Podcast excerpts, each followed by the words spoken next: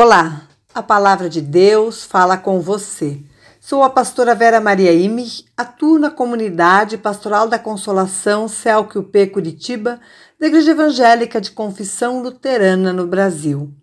Eu serei seu sol e a sua lua, um sol que nunca se põe, uma lua que não para de brilhar. A minha luz brilhará sobre você para sempre. Isaías 60, 20. No dia de finados, Isaías nos presenteia com uma palavra confortadora e acalentadora e que pode iluminar os lugares mais escuros da nossa existência. Em um mundo de dor, tristeza e injustiça, somos lembrados que o sol da justiça nunca se apagará e não seremos privados de seus raios. Embora possa haver calamidades, períodos de ignorância e perseguição, não haverá noite total e nem desamparo. Embora tenhamos que enfrentar a morte de pessoas que amamos, também experimentamos a certeza da ressurreição e o consolo cotidiano. Neste dia em que visitamos sepulturas ou lembramos de nossas pessoas amadas que partiram, podemos nos encher de gratidão pela vida e de esperança de que a morte não detém a última palavra.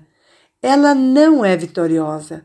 Em 1 Coríntios 15, 55 a 58, Paulo nos admoesta a permanecermos firmes e inabaláveis e sempre abundantes na obra do Senhor, sabendo que a morte não triunfa, apesar de nos confrontar. Ela revela nossa fragilidade e dependência de Deus. Ela também nos aproxima de Deus. A vinda do Messias é a concretização destas profecias. Desde então, vivemos amparados e nunca mais seremos privados da luz da salvação em Jesus Cristo. Em João 12, 46, lemos: Eu vim ao mundo como luz para que quem crê em mim não vive na escuridão. Portanto, viver nesta fé rompe com a escuridão e ilumina a nossa vida. Amém. Convido para que juntos, neste dia e neste momento especial, oremos a oração que Jesus nos ensinou. Pai nosso que estás nos céus, santificado seja o teu nome.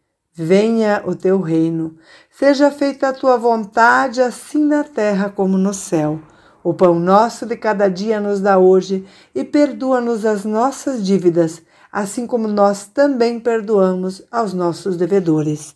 E não nos deixes cair em tentação, mas livra-nos do mal, pois teu é o reino, o poder e a glória para sempre. Amém.